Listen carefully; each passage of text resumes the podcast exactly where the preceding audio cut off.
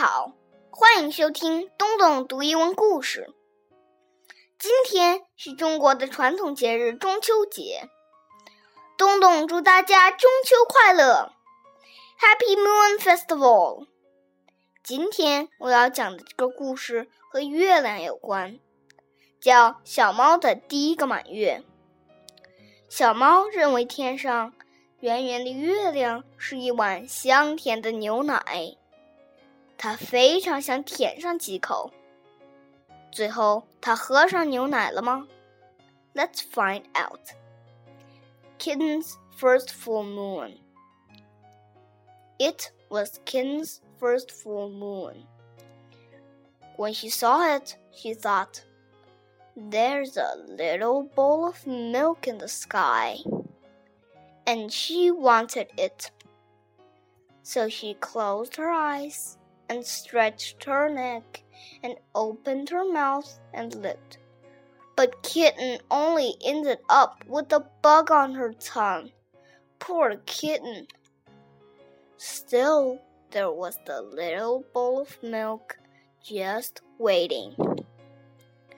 So she pulled herself together and wiggled her bottom and sprang from the top step of the porch but Kitten only tumbled, bumping her nose and banging her ear and pinching her tail. Still, there was the little bowl of milk just waiting.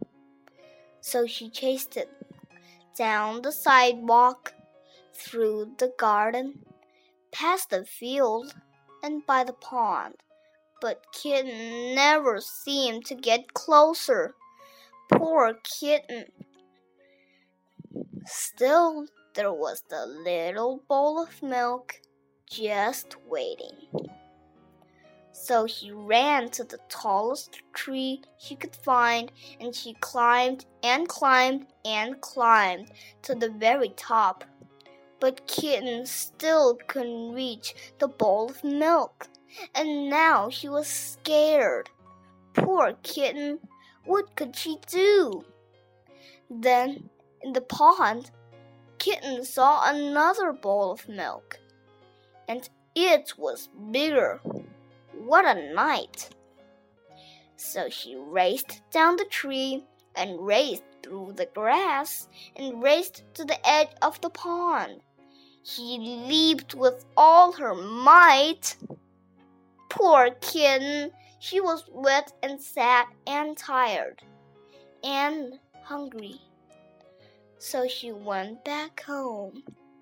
And there was a great big bowl of milk on the porch just waiting for her. Lucky kitten!